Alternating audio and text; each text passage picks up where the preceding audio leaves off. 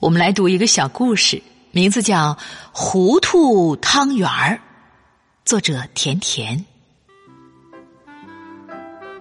春节，建强被公司逼着加班，没能回家，那日子过得昏天黑地。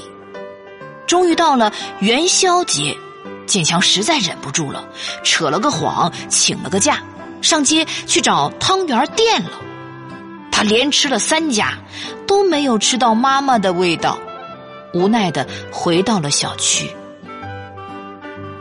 突然，建强闻到二楼一户人家的窗子里传来汤圆的香味儿，那就是妈妈煮汤圆的味道。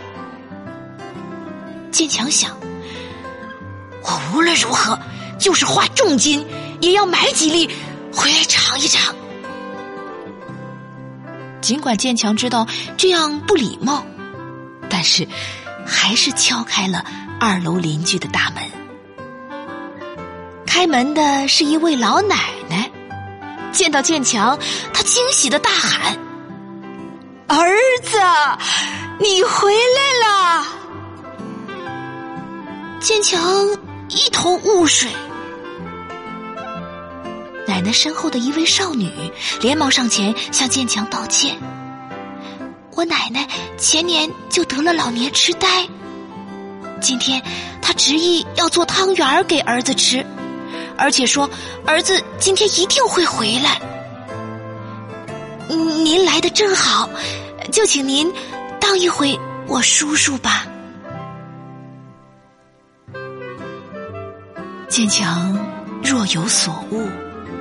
鬼使神差的点了点头，含着眼泪喊了一声：“妈妈，我回来了，我来吃汤圆儿。”哎，我就知道你会回来。